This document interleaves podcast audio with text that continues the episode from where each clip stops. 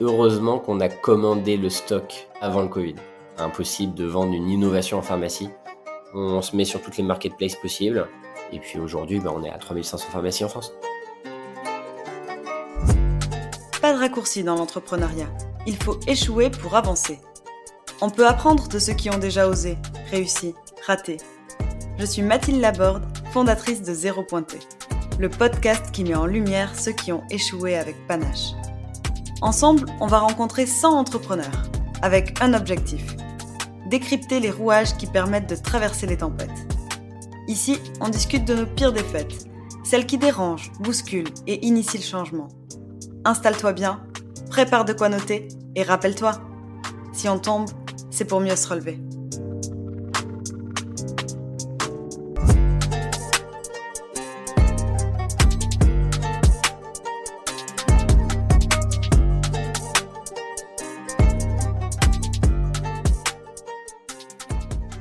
Aujourd'hui, c'est Jérémy Bouet qui fait sa rentrée au micro du podcast Zéro Pointé. Si tu ne connais pas Jérémy, il a co-créé Hydratis en 2019, une solution d'hydratation accélérée sous forme de pastilles effervescentes pour éviter la déshydratation. Il nous en parlera mieux que moi, j'en suis convaincue. Pour dimensionner de façon chiffrée l'aventure, Hydratis aujourd'hui, c'est 4 millions de C en 2023, une présence dans plus de 3000 pharmacies et un passage dans l'émission qui veut être mon associé en janvier dernier. Je ne vous en dis pas plus au risque de vous spoiler. Salut Jérémy, ça va? Salut Mathilde, très bien et toi? Bah, En pleine forme, merci beaucoup. je suis trop contente euh, de t'avoir au, micro de Zéro Pointé aujourd'hui. Euh, c'est Laure Babin qui m'a parlé de l'aventure, elle me l'avait super bien vendue. Une semaine après, je te vois sur qui va être mon associé. Et là, ça a généré beaucoup trop de questions. Je me suis dit, mais c'est pas possible, il faut absolument que, que je l'interviewe. Donc merci beaucoup d'avoir accepté l'invitation. Ouais, bah merci alors, mais d'ailleurs elle, a spoilé euh, d'une semaine en avance euh, ce qu'il ne fallait pas faire, mais.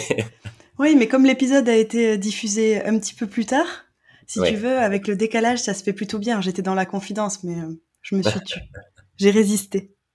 Bon, je te laisse te présenter brièvement si tu veux. Euh, ouais, bah rapidement, voilà, Jérémy, j'ai 32 ans et j'ai cofondé il y a 4 ans avec Théo, mon associé Hydratis que j'ai rencontré à l'âge de 20 ans en Australie à Sydney. Comme tu l'as bien euh, très bien présenté, euh, Hydratis, c'est une solution qui permet d'optimiser l'hydratation du, corps grâce à une pastille que l'on vient mettre dans l'eau, qui va venir l'enrichir avec des minéraux, des électrolytes, et qui va permettre au corps d'absorber plus rapidement et plus efficacement l'eau pour tous les moments on en a plus besoin. Donc en fait, ça peut être au quotidien euh, pour, pour l'énergie, la santé, le bien-être, ou des occasions plus spécifiques. Ça peut être certaines maladies, euh, épisodique ou chronique, ou euh, dans le sport pour la récupération, euh, l'endurance par exemple. Dans plein de situations. Plein de situations. L'hydratation, c'est fondamental. Ça, c'est sûr. Maintenant que les présentations sont terminées, je te propose de rentrer dans l'univers zéro pointé et de commencer par un voyage dans le temps. C'est un retour sur les bancs de l'école. Alors, ça mène assez loin, pas que je sois vieux. Le retour à l'école. sur les bancs de l'école, moi, j'étais pas doué. euh, donc, c'est pas forcément une, une, période euh, très mémorable. Du coup, j'ai fait une école hôtelière après le brevet des collèges. Je suis un peu paumé. Tout simplement, mon père, euh, quand il était plus jeune, il travaillait sur les bateaux de croisière. Donc, il avait fait le tour du monde comme ça. Et donc, euh, bah, c'était un moyen de ne pas m'arrêter aux études et de garder cette liberté. Et, euh, et, donc, à 20 ans, je suis parti m'installer en Australie, euh, tout seul. Donc, pour l'anglais, pour le kiff. T'avais fini l'école hôtelière du coup à 20 ans? J'avais fini une partie de l'école hôtelière. J'ai pas complètement fini. J'ai fait un BEP cuisine et après en fait, malgré tout, c'était toujours pas pour moi les études, même pour apprendre un métier. Et du coup, j'ai décidé de partir en Australie, commencer à vivre ma vie quoi, et notamment apprendre l'anglais puisque bah, l'anglais c'est super important pour être libre hein, dans le monde. Et, euh, et l'Australie, bah, c'était le pays le plus, peut-être le plus exotique et le plus lointain par rapport, euh, par rapport à la France. donc voilà, donc euh, bah, je, je, reste un an là-bas. Je travaille notamment dans l'événementiel. Et puis quand je rentre en France, très rapidement, je décide de changer de métier.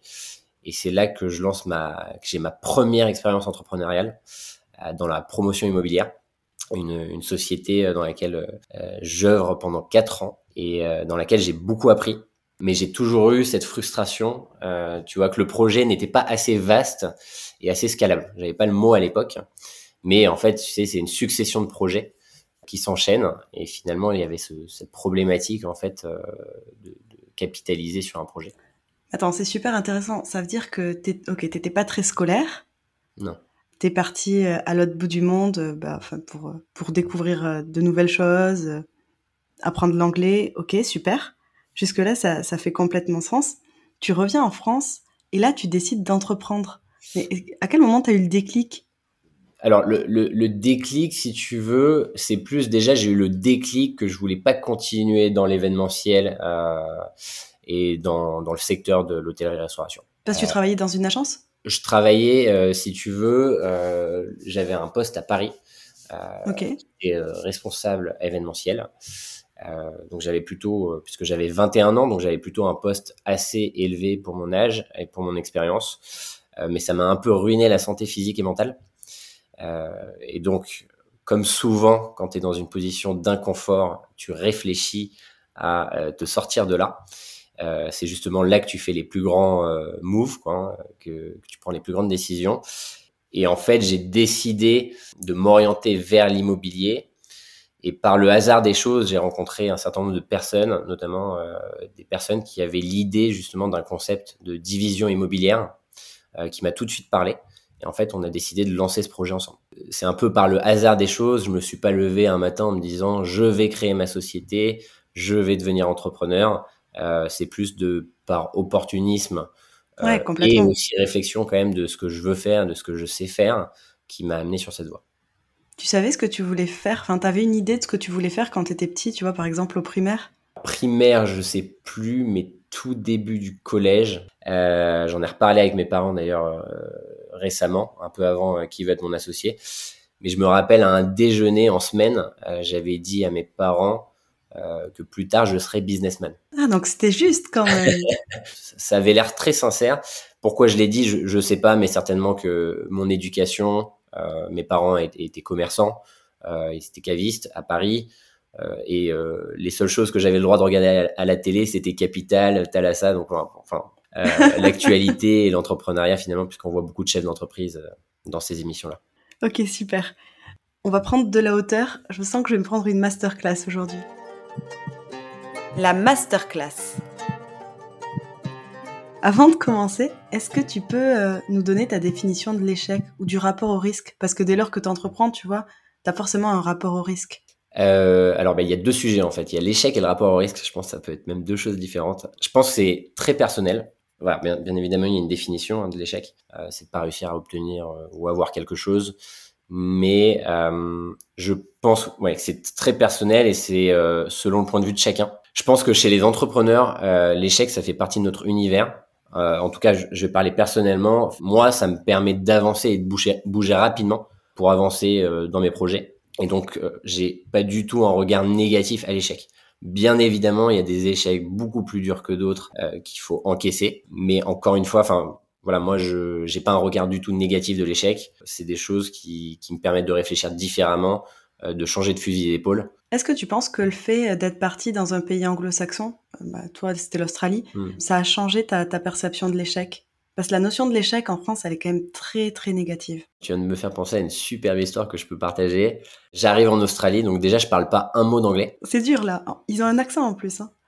Alors en plus ils ont un accent, mais bon quoi qu'il arrive, je, je parlais pas anglais, donc euh, si tu veux ça ne changeait rien pour moi. Je mets un mois et demi pour trouver un premier job en tant que serveur dans un restaurant un peu haut de gamme en plus, puisque c'est un restaurant euh, franco-australien qui fait des macarons, qui est vu sur l'opéra de Sydney, donc un, un, super cadre. Je crois que je tiens deux semaines là-bas et je me fais virer en plein service. Oh non.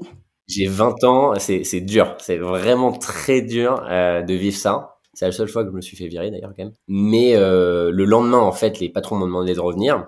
Ils m'ont payé, euh, sachant qu'en Australie, t'es payé à la semaine. Ouais. Et en fait, ils m'ont viré puisque à cause de mon niveau d'anglais, en fait, il y avait trop de quiproquos, d'incompréhension. Ouais, c'est dur. Mais par contre, ils ont vu que euh, j'étais quelqu'un qui travaillait bien. Et en fait, ils m'ont trouvé mon prochain job.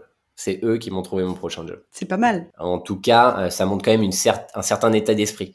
Euh, C'est-à-dire qu'ils ont aucun problème à se séparer de quelqu'un, euh, donc euh, très loin de tout, tout rapport émotionnel et personnel. parce qu'ils sont aussi capables quand même de faire la part des choses et de, de devenir en aide euh, si besoin et si tu le mérites. Quelle histoire C'est vrai que ça doit être dur quand tu arrives dans un pays que tu maîtrises pas du tout la langue. Enfin, tu peux chercher des communautés françaises, mais d'un autre côté, c'est pas ce qui te fait euh, évoluer. Ça. La zone de confort, elle est pas là. Hein. Non, non, on n'est pas du tout en zone de confort, mais donc tu, tu vois, c'était un, un, échec assez, assez, assez costaud. Et en même temps, euh, en fait, ils ont, euh, ils ont été très reconnaissants et ils ont accepté, en fait, reconnu euh, ma, ma, valeur à certains égards. Tu fais ton, ton, bout de chemin en Australie, tu rentres à Paris, tu te lances dans l'IMO. Euh, ça fonctionne pas ou ça fonctionne plus? Ça fonctionne. C'est un concept assez compliqué, ça fonctionne bien. Euh, le truc, c'est que c'est des projets assez risqués, assez longs. Et encore une fois, comme je te disais, j'avais toujours cette frustration. Tu avais beau finaliser un beau projet, oui, ça améliore euh, euh, forcément euh, ton image de marque, la confiance que les gens peuvent mettre dans, en te confiant un projet. Mais tu vois, il y avait toujours ce truc où je capitalisais pas sur ce travail suffisamment. Et j'avais besoin d'imaginer un projet avec une ampleur beaucoup plus importante et surtout un impact plus important. Et c'est là qu'est est venue l'idée d'Hydratis Et c'est là qu'est venue l'idée déjà de s'associer avec Théo. Mais c'est incroyable, ça veut dire que vous êtes rencontrés dix ans auparavant, si, si j'ai bien suivi. Euh, 7 ans exactement auparavant, parce qu'on avait 27 ans, c'était en 2019. Ok. 7 ans, et en fait, on a toujours gardé contact. On se voyait, euh, bah, il était à Sydney, j'étais à Paris, donc on se voyait dans des voyages à l'étranger, souvent en Asie, à mi-chemin, et on a suivi nos carrières respectives. On a toujours eu cette soif euh, d'ambition, euh, cette imagination, et on s'est toujours rejoint là-dessus, et c'était assez finalement naturel qu'on se rejoigne sur un projet. Maintenant, il fallait choisir lequel. Et en fait, Hydratis, euh, c'est venu très naturellement à nous. Et d'ailleurs, le nom de marque est tombé comme une évidence parce que c'est le premier nom qu'on lui a donné, qu'on a challengé euh, juste après pour être sûr. Ça s'est toujours appelé Hydratis. Vous avez de la chance parce que trouver un nom de marque, c'est une galère. C'est quand même un casse-tête. En plus, il faut qu'il soit disponible, le nom de marque, une fois que tu le trouves en plus. C'est-à-dire que là, vous, en fait, ça s'est fait super facilement pour vous, alors que c'est un casse-tête pour plein de, pour plein de boîtes. Parfois, il y a une part d'instinct ouais. qu'il faut suivre. Euh, bien sûr, il faut la challenger. Il faut vérifier que son instinct est, est le bon. Mais euh, ça s'est joué à l'instinct, et aujourd'hui, euh, cet instinct nous donne raison euh, tous les jours. Chapeau. Et alors, quelles sont les étapes qui vous ont permis de passer de 0 à 20, si on considère qu'aujourd'hui vous êtes à 20 0 à 20. Ouais, 0 à 20. C'est mon échelle. C'est ton échelle? D'accord, donc en, gros, on estime qu'on est à 20 aujourd'hui. Pour Hydratis, bah déjà il y a eu euh, un peu l'étude de marché, tu vois, qu'on a dû faire, euh, de prouver euh, qu'il y avait vraiment un intérêt, parce qu'on crée un marché en France, ça n'existait pas du tout le marché de l'hydratation, d'améliorer l'hydratation du corps, c'est très abstrait. Vous avez toujours le, le monopole aujourd'hui sur votre solution? On a toujours le monopole de fait. Bien sûr, on va trouver des solutions pour en pharmacie pour les nourrissons atteints de diarrhée aiguë par exemple, mais euh, vraiment une solution pour améliorer optimiser son hydratation au quotidien. On est les seuls. Personne n'est venu le mettre à côté de nous encore. Ça va certainement arriver. Et en fait, c'est aussi compliqué puisque euh, il y a toute une partie de sensibilisation et d'éducation à faire sur le sujet qui finalement euh, a rien à voir avec le produit. Enfin, ça demande énormément de temps et de ressources pour bah, sensibiliser les gens à ce sujet et surtout leur expliquer comment ça marche, comment marche l'hydratation et que c'est pas uniquement boire de l'eau. Et donc ça, ça a été un peu nos, nos premiers euh, challenges, et c'est toujours un challenge aujourd'hui d'ailleurs. Mais voilà, ça a été de définir ce marché et de savoir comment on allait euh, distribuer et faire connaître Hydratis. On s'est basé sur les pharmacies dès le début. Nous, à la base, on ne devait pas être sur le digital. On devait être uniquement en pharmacie. On vient pas du digital. D'ailleurs, on vient pas de la pharma non plus. Mais pour nous, c'était logique d'avoir le conseil du pharmacien. Peut-être aussi que c'est un moyen de réassurance au début, si vous avez aucun profil euh, entre vous euh, orienté santé. C'est un moyen de réassurance et euh, aussi voilà d'avoir le conseil du, du pharmacien c'était super important pour nous. Mais donc ça veut dire que tu fais ton étude de marché et après tu as toute cette phase de développement produit puisque le produit il n'existe pas en France. Ouais. Comment vous faites pour développer un produit? Je sais je me rends même pas compte du temps que ça prend. C'est à dire que vous êtes tous les deux là vous n'avez pas de réseau dans la santé et vous frappez à la porte euh, des, des, labos et vous leur dites ah euh, Salut les gars, on a une idée. On frappe à la porte de tout le monde sans savoir. Euh, D'ailleurs, on n'a aucun problème à ne pas savoir. C'est limite notre meilleur talent, c'est de ne pas savoir et du coup de poser les questions. Si tu veux, en fait, on contacte plein d'usines, on, on, contacte des professionnels de santé, euh, on se renseigne sur la thématique de l'hydratation. Et donc, d'ailleurs, bah, au fur et à mesure, on en apprend de plus en plus sur notre sujet. Euh, ce qui fait que petit à petit, on devient de fait des experts, en tout cas sur cette partie-là précisément. Et en fait, de fil en aiguille, tu rencontres les bonnes personnes avec lesquelles tu es amené à travailler Et donc, on a travaillé avec des professionnels de santé, cabinets scientifiques, réglementaires et les usines. Et en fait, on a orchestré tous euh, ces experts-là pour arriver à la création de notre premier produit Hydratis, qui est commercialisé euh, au bout de euh, moins d'un an. En plein Covid. En plein Covid. Et c'est là que le Covid nous force à aller sur le digital, puisque bah, impossible de vendre une innovation en pharmacie, sachant que le pays est à l'arrêt tout le monde est dans l'incertitude. Et donc, on crée notre premier site internet. On n'a rien d'autre à faire que, d'être sur l'ordi à travailler. On a 30 000 tubes en stock qu'il faut vendre et on n'a pas le choix. Donc, on crée le premier site internet, on fait notre première campagne euh, sur Facebook, on crée le compte Instagram qui était déjà un petit peu créé puisque forcément le, personal branding était déjà en vogue à cette époque-là. Alors, on n'a jamais fait trop de personal branding, mais en tout cas, voilà, on a essayé quand même de documenter un peu et d'apporter de l'information sur notre compte Instagram dès le début sur le projet et sur le, la solution. Passage télé, BFM Business, le premier. C'était quand? Août 2020, euh, il me semble. Ok, donc on était déjà déconfinés. Euh. Ouais. Mais vous aviez déjà eu euh, sans raison de potentiel abandon à ce moment-là, en fait. Il n'y a jamais eu cette notion-là. Mais parce que vous n'êtes pas laissé le choix. On a 30 000 tubes, il n'y a pas d'abandon. Ça coûte cher et ça prend du temps de développer un produit. Vous avez mis combien au départ? Vous, êtes, vous étiez autofinancé avant qui va être mon associé ou? Ouais, on, est, on était autofinancé, zéro investisseur euh, dans Hydratis jusqu'à qui va être mon associé. Là, on commence à travailler avec Kelly. Si tu veux, déjà, la chance qu'on a eue, on invente sa, sa chance, c'est heureusement qu'on a commandé le stock de 30 000 tubes avant le Covid. Je sais pas si on aurait eu les couilles de commander 30 000 tubes pendant le Covid. Ah, c'est clair. Donc là, on aurait dû faire un choix d'abandonner ou pas. Donc la chance qu'on a eue, c'est qu'on l'a reçu pendant le Covid et là, en fait, euh, on a du, on a le produit, il est disponible, faut le vendre. Donc c'est peut-être plus facile, tu as moins à réfléchir. Mm, mm. Euh, sinon, oui, on, est bootstrapped, euh, comme on dit, donc auto, autofinancé. On a mis euh, nos propres économies. On a été suivi au début un petit peu par la banque. Et très rapidement, on a eu un prêt d'honneur. on a été lauréat de Réseau Entreprendre Paris, qui nous a donné accès à 50 000 euros, couplé à 50 000 euros de prêt bancaire.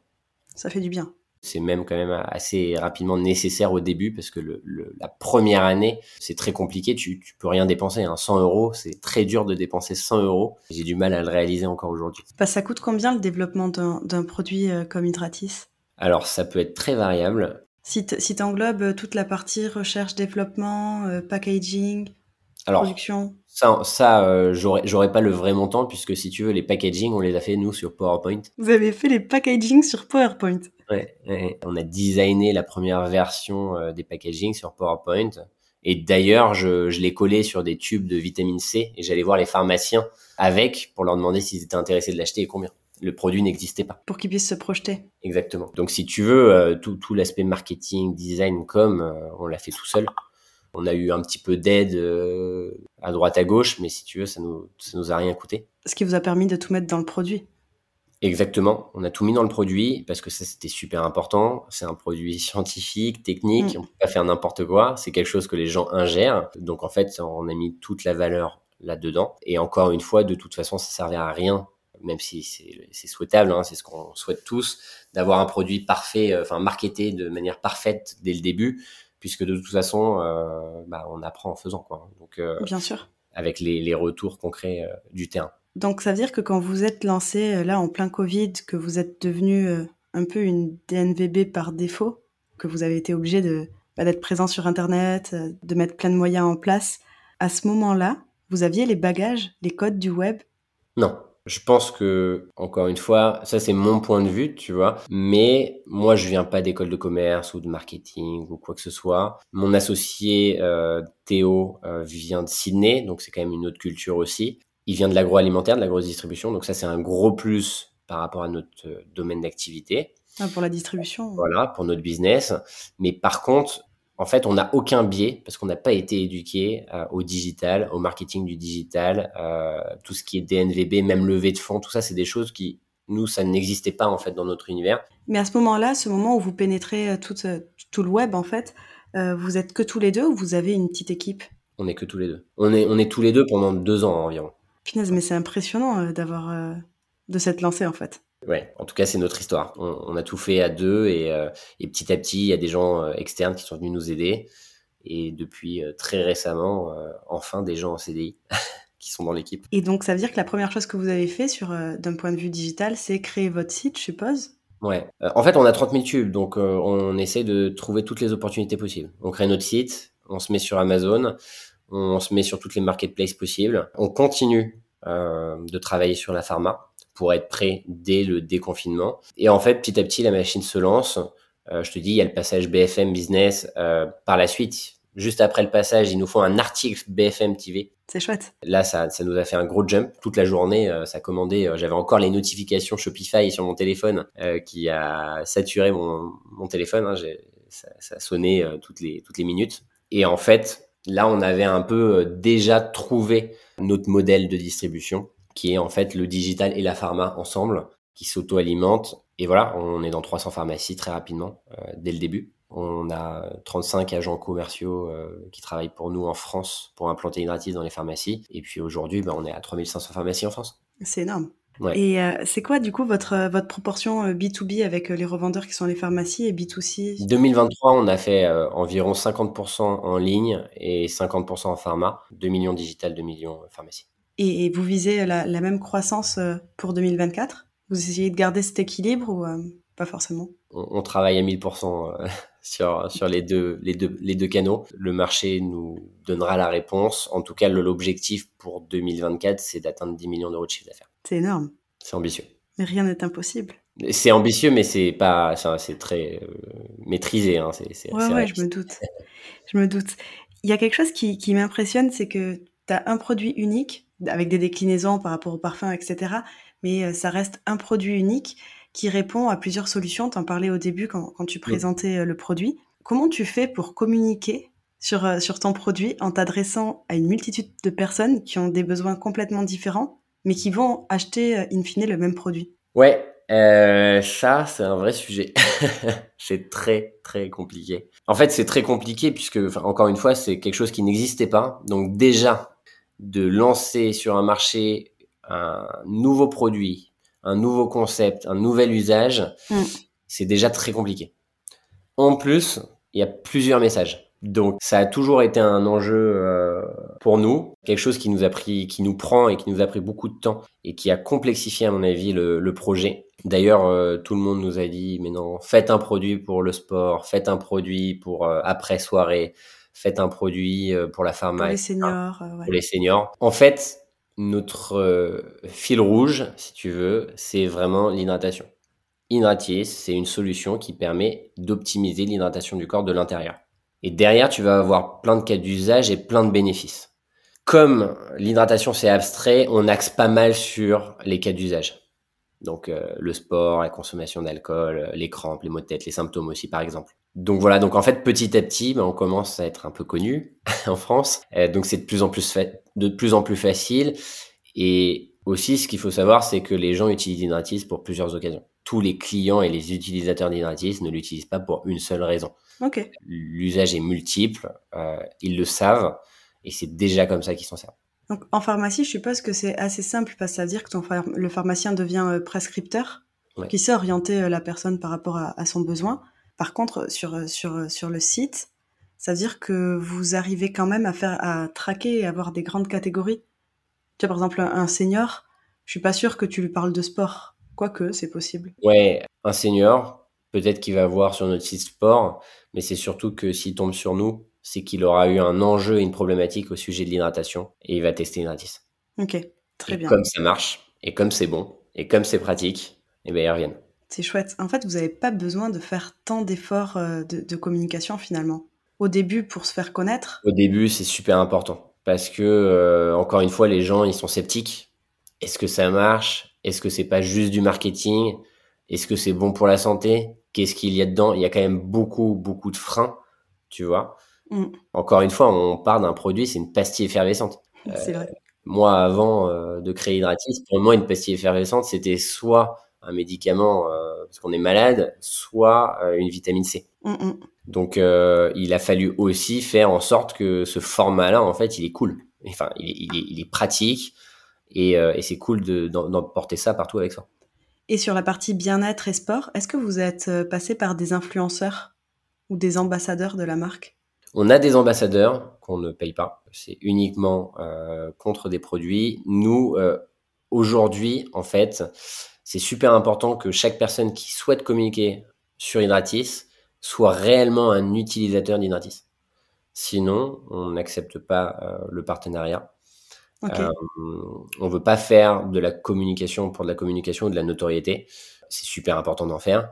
Mais par contre, c'est super important que les gens qui, qui, font cette communication sur nous soient vraiment des gens avertis, qui sont convaincus du produit et qui l'utilisent. Donc, si tu veux, on va avoir des personnes euh, qui sont dans le sport. Alors, ça peut être euh, des sportifs passionnés, ça peut être des sportifs de haut niveau. On va avoir aussi euh, quelques maladies chroniques spécifiques où bah, les gens communiquent sur leur maladie et sensibilisent dessus. Bah, si la maladie ou le traitement déshydrate, ils vont venir utiliser Hydratis et ils vont le promouvoir. Et nous, ce qu'on fait en échange, c'est qu'on bah, offre Hydratis, tout simplement. C'est super intéressant comme approche. C'est noté. On parlait de concurrence tout à l'heure. Est-ce que, est que justement euh, sur, euh, sur ces secteurs qui sont plutôt orientés euh, bien-être et, sport, vous avez peur entre guillemets de que la concurrence arrive?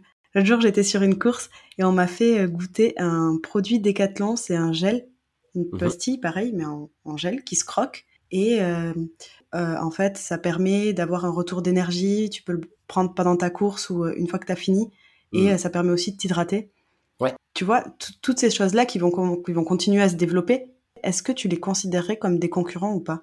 Alors, pour nous, ce ne sont pas des concurrents. Euh, dans le sens où, comme tu l'as dit, c'est un gel. Alors oui, ça peut favoriser un petit peu l'hydratation. C'est pour l'effort. En fait, si tu veux, euh, on est plus dans des solutions de boissons ou d'alimentation de nutrition pour l'effort. Donc déjà, le principe n'est pas le même. Euh, nous, mm. encore une fois, on n'est pas là pour être une boisson d'effort, on est là pour l'hydratation. Euh, la différence, donc là, c'est une différence fondamentale, tu vois. Euh, il y a l'hydratation d'un côté et il y a l'effort, l'endurance de l'autre. Et en plus, la différence dans ces deux produits, c'est que dans ces solutions d'effort, ça va être très sucré, très calorique. En général, les ingrédients, en général, bien évidemment, sont pas forcément super. Donc, si tu veux, en fait, on peut rentrer dans cet univers. C'est-à-dire que si tu fais de la course, tu peux être amené à consommer et l'hydratis et ce genre de gel, notamment dans les, les enduros, enfin, tu vois, les, les, grandes distances, mmh, mmh, mmh. Euh, donc les sports vraiment d'endurance. Mais euh, encore une fois, voilà, c'est deux produits qui ont des fonctions différentes.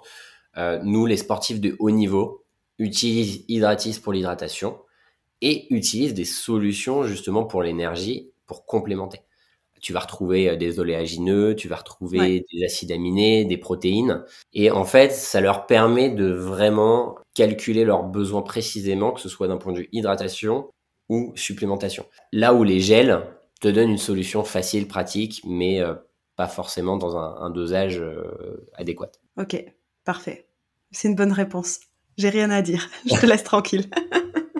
On va revenir sur le, sur le passage dans Qui veut être mon associé. Je crois que j'avais lu dans un article que vous aviez candidaté à une saison précédente et que vous n'aviez pas été euh, reçu. Mm.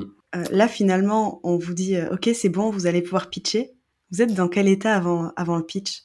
Ah, On a une pression, on est à 1000% de pression, 1000% de stress. c'était, c'était une expérience super intense. moi, j'ai, j'ai adoré. C'est un vrai challenge, sachant qu'on n'avait jamais levé de fonds, on n'a jamais pitché premier pitch qu'on fait pratiquement. On, on l'avait fait pour Réseau Entreprendre, euh, mais euh, c'est complètement une approche différente. En plus, c'était pendant le Covid en, visio. Donc là, on est sur plateau face à cinq investisseurs connus, face aux caméras. Pas des moindres. Voilà. Par contre, on était prêts. On était bien prêts. Euh, vous avez mis combien de temps à vous préparer? Passer beaucoup, beaucoup, beaucoup de travail de lever des fonds bah, de lever des fonds en soi, je sais pas. Moi, j'ai juste fait qui veut être mon associé. Mais je pense que c'est beaucoup de travail et ça prend beaucoup de temps. Et c'est d'ailleurs du temps qui est en dehors du business euh, direct, même si ça structure. Et bah, ça se passe comment quand tu, quand tu postules? Pour postuler de mémoire, euh, tu dois envoyer une vidéo. Ça, c'est la, première action à faire. Nous, on a été sourcés.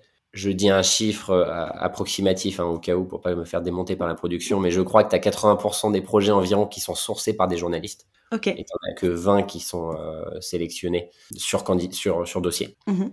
Par contre, après, euh, ils, sont, ils font vraiment attention de savoir qui tu es. C'est-à-dire qu'ils veulent vraiment savoir qui sont les, euh, les fondateurs, enfin qui, qui est au capital de l'entreprise, est-ce que tu es vraiment majoritaire ou pas, est-ce que tu es rentable, pas rentable, enfin quel est ton business model? Ils, vraiment, ils font un premier filtre pour pas avoir n'importe qui sur scène. Après, tu es quand même livré à toi-même, tu dois faire ta scénographie, ton pitch, tu dois tu dois tout imaginer, tu dois tout leur envoyer pour validation, mais euh, tu, tu te démerdes tout seul. Ce qui est chouette quand même, c'est-à-dire que tu peux garder ton identité. Tu es, ah, libre sur ce que tu fais. C'est l'objectif, ouais, ouais clairement. C'est juste qu'après, il faut que ce soit pas ennuyeux quand même à la télé. Euh, mais de toute façon, euh, pour convaincre, il faut, faut être attractif. Surtout qu'il y a de l'audience quand même. Quand tu as 2 millions de téléspectateurs euh, en direct. Ouais, plus de 2 millions même. C'est incroyable. Et donc là, vous proposez 300 000 euros contre 5%. Ouais. Avec une valeur à 6 millions, ouais, exactement. Trois investisseurs répondent favorables. Vous réagissez comment? Tu vois, je me demande ce que tu vis à l'instant T. Si tu veux, déjà, le plateau, ça dure une heure. Ça, c'est la réalité. Tu es devant les cinq investisseurs pendant une heure. Debout, pratiquement sans bouger. Le plus important, c'est le pitch. C'est trois minutes. C'est trois minutes qui vont pas être coupées au montage. Tu es sûr que ça passe. Donc là, tu as, as 100% du contrôle dessus. Ensuite, tu as les questions-réponses où ils vont te challenger. Et ensuite, il y a le verdict où ils vont prendre leur décision d'investir ou pas. À partir du moment où les questions sont finies, il y a une sorte de relâchement où tu te dis, bah, moi, j'ai fait mon taf. On va voir si on a réussi ou pas. On a deux premiers refus. En réalité, on n'est pas étonné de ces refus-là parce que c'est pas les profils idéaux pour nous.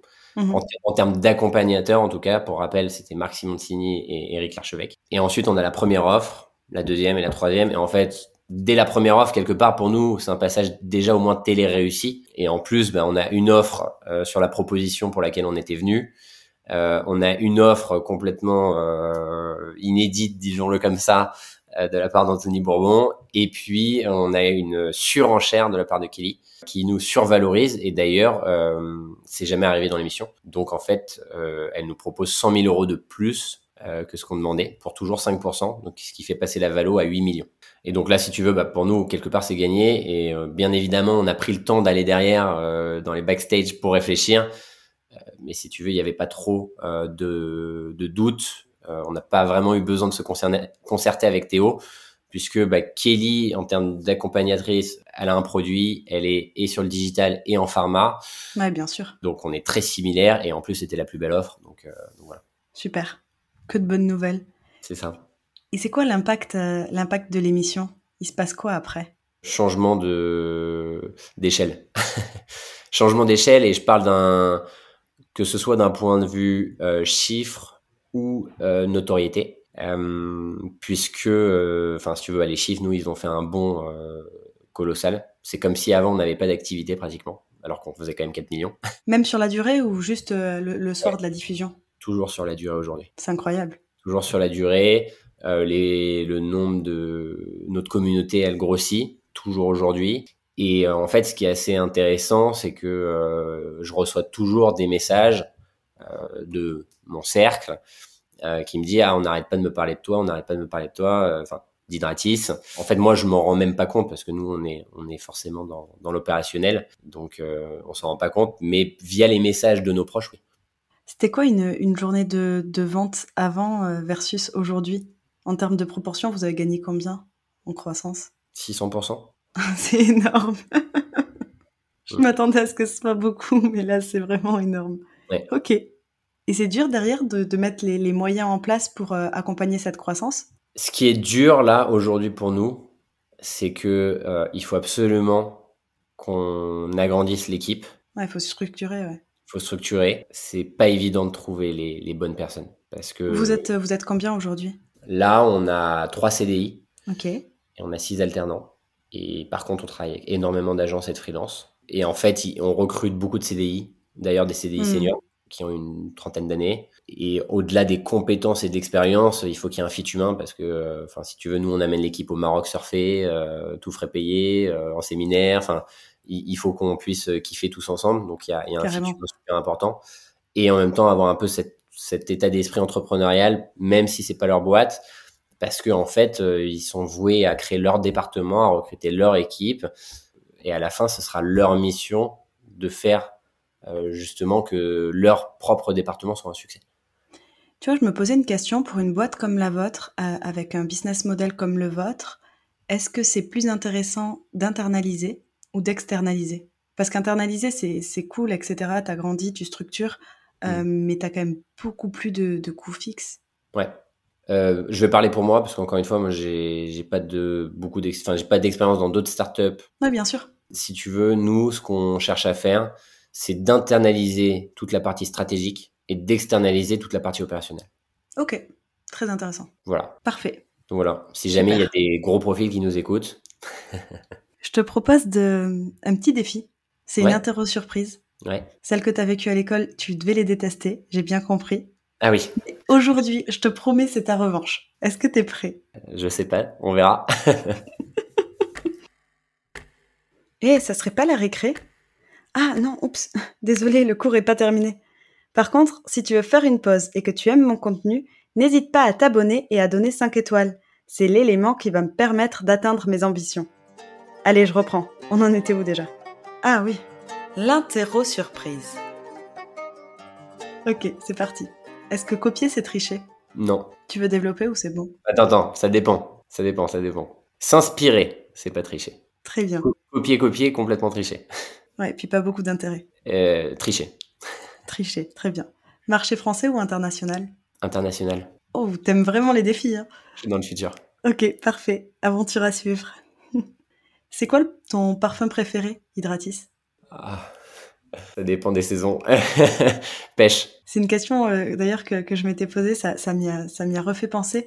Je me demandais, est-ce que c'est facile de fidéliser dans le temps? Parce que tu as forcément des saisons durant lesquelles tu consommes davantage que d'autres. Par mm. exemple, l'été, avec les fortes chaleurs, la canicule, je suppose que vous faites plus de ventes qu'en plein hiver. Ouais, été, gros, gros euh, pic, euh, grosse saisonnalité pour nous.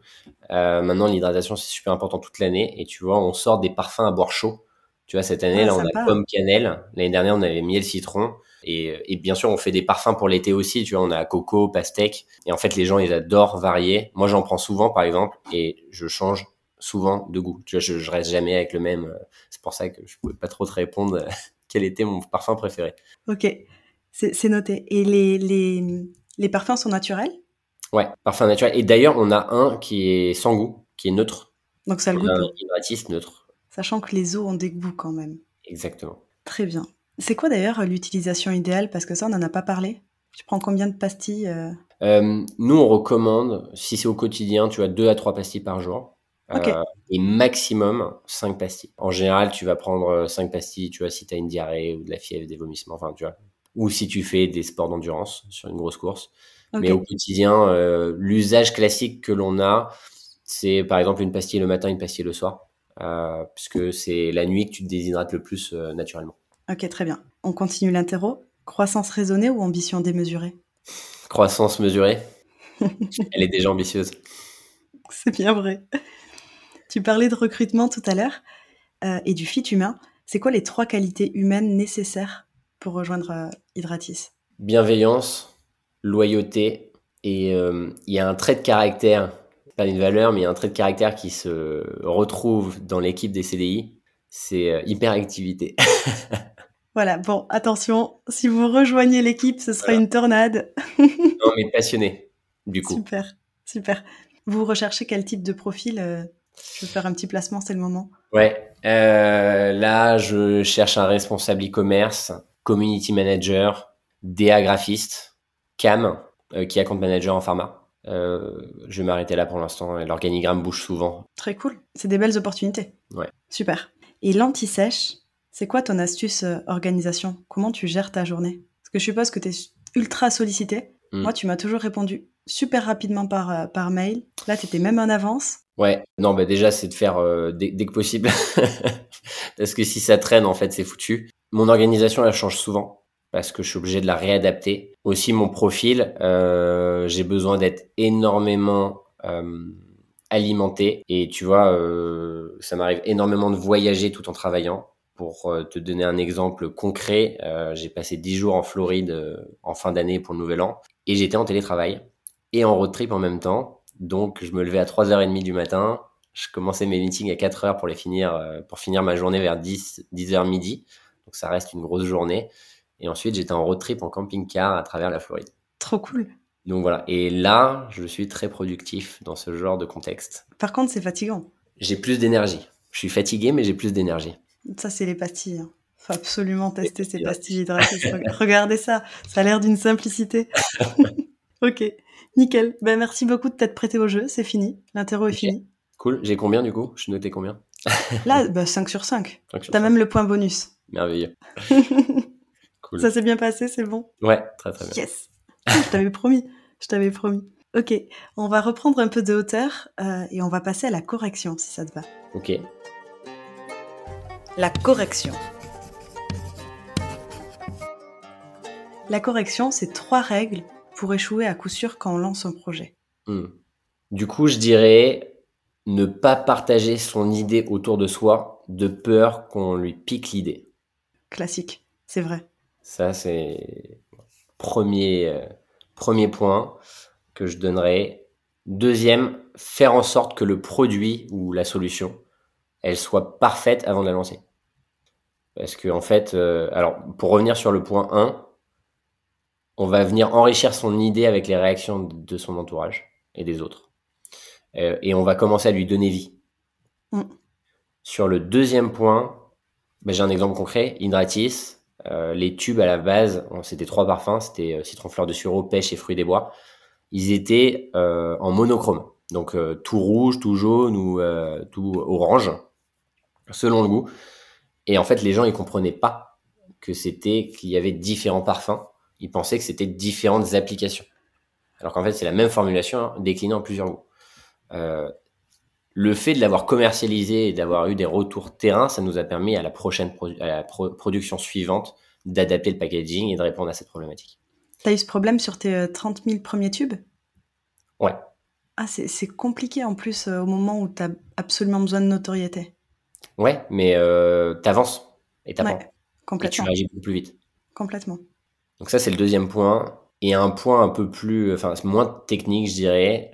Et encore une fois, ça reste personnel, mais je pense que ça peut être une généralité, c'est de prendre du plaisir donc, c'est-à-dire que le projet, qu'on soit ambitieux, qu'on veuille euh, devenir connu, euh, riche ou euh, avoir un impact fort pour une tranche de la population, il faut absolument prendre sincèrement du plaisir dans ce qu'on fait parce qu'on aura beaucoup plus d'énergie et de force pour en faire un grand projet et surtout qu'il y ait du succès. Quand vous êtes lancé, parce que c'est un marché qui est ultra réglementé, est-ce que vous vous attendiez à ça? Ça peut être décourageant, tu vois, quand tu te rends compte que tu as énormément de réglementations, que bah, c'est pas tout rose, quoi, de, se mettre sur le marché de la santé. Ouais. Euh, en fait, je suis en train de réfléchir parce que, tu vois, de, mémoire, j'ai toujours eu un mindset où, quelque part, je me suis jamais laissé le choix. Donc, je parle pour moi, mais de toute façon, je pense que c'est la même chose pour mon associé. Je me rappelle avoir passé euh, une heure et demie en voiture au téléphone avec quelqu'un qui vient d'un gros labo pharmaceutique, qui m'a, euh, bon, plus côté marketing, je pense, mais qui m'a démonté pendant une heure et demie. Donc moi, j'avais 27 ans, le produit n'existait pas, rien n'existait, mais on avait, ça faisait six mois qu'on travaillait dessus et qu'on avait mis quand même de l'argent dedans. Ça m'a juste énervé. J'étais juste en mode, cette personne ne comprend rien, alors qu'elle vient de la santé, d'un gros labo. Euh, bien évidemment, on a eu euh, des complexités qui sont arrivées au fur et à mesure du projet. De toute façon, plus on avance dans une idée, dans un projet, plus c'est complexe en fait. Ça, c'est la réalité. Euh, mais ça n'a jamais été un frein. Et euh, de toute façon, je m'étais toujours dit qu'avec ce projet, j'y croyais tellement hmm. que je faisais all-in. C'est-à-dire que soit c'était un succès, soit j'allais jusqu'à l'échec. Le vrai, euh, l'échec où c'est ça, ça s'arrête. C'est-à-dire que c'est un échec sur le sujet Hydratis. Et en fait, pour moi, l'échec, c'est-à-dire que si Hydratis faisait faillite et que l'histoire, l'aventure s'arrêtait, mon plan B, c'était de partir au Brésil, ouvrir une baraque à frites et louer des planches de surf le temps que ça, se, ça retombe. Donc si tu veux, je pense qu'il y a beaucoup de gens qui rêvent de vivre sous les cocotiers. Bah, moi, en fait, c'était mon issue si j'échouais euh, sur ce projet-là. Donc finalement, c'était aussi sympa d'échouer. Ok, c'est une belle philosophie. Dernière question, l'auto-évaluation. Quelle note et appréciation tu te mettrais sur l'aventure Hydratis? Sur l'aventure? Ouais. C'est un kiff depuis le début, même s'il y a des moments euh, super durs. Et on a réussi à vivre euh, en même temps, à côté, tu vois. On n'a pas, on n'a pas été esclave de notre projet je mettrais un, je sais pas, 17 sur 20. Et attends, c'est excellent, un 17 sur 20 pour quelqu'un qui détestait l'école. Euh. Et maintenant, c'est moi qui me les donne, les notes, alors c'est plus facile. Ah ouais, c'est sûr, c'est sûr. Enfin, faut pas trop être dans le déni quand même, parce que sinon, euh, tu finiras au Brésil sur une plage, quoi. C'est ça. Non, non, non, mais euh, pourquoi, en fait, pourquoi excellent Tout simplement, je te dis, ce projet, il est, il est super. Il est incroyable. Il est infini, on rencontre des gens incroyables. dans plein d'univers différents, de la santé, du sport, euh, ça nous fait voyager. Et puis on a un impact aussi sur des gens qui ont des, de sérieuses problématiques, parce que tu vois, on parle souvent du sport, euh, d'hydratation au quotidien, mais en fait, il y a des gens qui ont des de sérieuses problématiques d'hydratation dans leur vie. Mmh, bien sûr. Ça leur transforme leur quotidien. Et en fait, euh, c'est cool, quoi, tu vois, d'avoir un impact comme ça. Écoute, euh, l'heure passe. Ouais. On va bientôt se quitter. Euh, c'est la dernière partie du podcast. C'est l'heure des devoirs. L'heure des devoirs. Les devoirs, ils sont pas pour toi. Ça, c'est une bonne nouvelle. Ils sont pour moi. Dans cette partie, je te laisse prendre la main sur l'épisode. Tu vas me donner mes devoirs. Donc, le Mhm. prochain invité que tu aimerais entendre au micro de zéro pointé et un défi de ton choix. Ok. Euh, le prochain invité, j'ai pensé à Adrien, qui est le cofondateur euh, de OnePilot. Ok. Et c'est une solution de SAV externalisée basée en France. Alors comme ça, ça fait pas rêver, mais je peux vous dire, nous on travaille avec eux, ça nous a changé nos vies. Comme je te disais, on externalise chez nous l'opérationnel. Et aujourd'hui, si on est capable sur notre site internet de répondre euh, tous les jours, même le week-end, via un chat ou euh, sur l'adresse mail, c'est grâce à eux. Euh, et c'est ce qui nous a permis aussi de tenir bon le soir du passage sur qui va être mon associé. Euh, donc voilà, c'est une superbe personne, c'est une superbe équipe et une super boîte. Donc euh, voilà, je t'invite cool. à l'inviter. Parfait, je le ferai. Et maintenant le challenge. Alors tu auras le choix du challenge. Oh, waouh T'as facile, moyen ou technique? Je vais te donner les trois. Ah bon, ça va, je croyais qu'il fallait que je me positionne tout de suite. Non, non, non. J'écoute. Prendre une photo d'hydratis en pharmacie. Ça, ça devrait être assez facile. Ok. Moyen, c'est prendre une capture d'écran de potes qui disent ramener hydratis pour le week-end dans une conversation. Ok. Conversation WhatsApp d'organisation de week-end Ah ouais. Donc ça, c'est difficulté moyenne et technique. Euh, alors c'est technique parce que bon, c'est lié aux événements. Si, jamais tu es invité à un mariage, c'est prendre une photo d'hydratis qui est donnée lors d'un mariage, puisqu'en fait, il y a pas mal de mariages maintenant où euh, les wedding planeuses, euh, planeurs proposent justement euh, hydratis dans, le- dans le pack. C'est excellent. Attends, mais ça, par contre, je m'y attendais absolument pas. C'est excellent. Et c'est vous qui avez déclenché, qui avez déclenché ça, ce Non, non. besoin, ou il s'est, il s'est fait Non, tout seul? euh, il y en a une qui, euh, je me rappelle, elle, elle m'avait appelé, euh, je sais pas, il y a deux, trois ans maintenant, et complètement fan, et en fait, maintenant, elle le propose. euh, je suis même plus en contact. Hein, et je crois qu'il y a des gens de l'équipe encore qui sont en contact. Par- parfois, elle peut, elle peut faire un, un post, par exemple. Mais en fait, ben, il y a de plus en plus de gens maintenant qui proposent ça le lendemain de la soirée au, au bar, quoi, Punaise, j'adore. et dans les kits. J'ouvrirai grand mes yeux. super. Bah, c'est noté. À l'embarras du choix. Merci beaucoup. Merci beaucoup d'avoir participé euh, au podcast. C'était trop chouette. J'espère que ça t'a plu. Ouais, très sympa. Merci euh, Mathilde pour l'invitation. À bientôt. Salut. Salut Voilà, c'est terminé. Merci d'avoir écouté l'épisode jusqu'au bout. J'espère qu'il t'a permis d'apprendre et de retenir des conseils activables. S'il t'a plu, partage-le dans ton cercle pro et perso. C'est une petite action qui m'aide énormément à développer mon audience. Je ne te retiens pas plus. Rendez-vous sur LinkedIn pour suivre toute l'actu de Zéro Pointé et à bientôt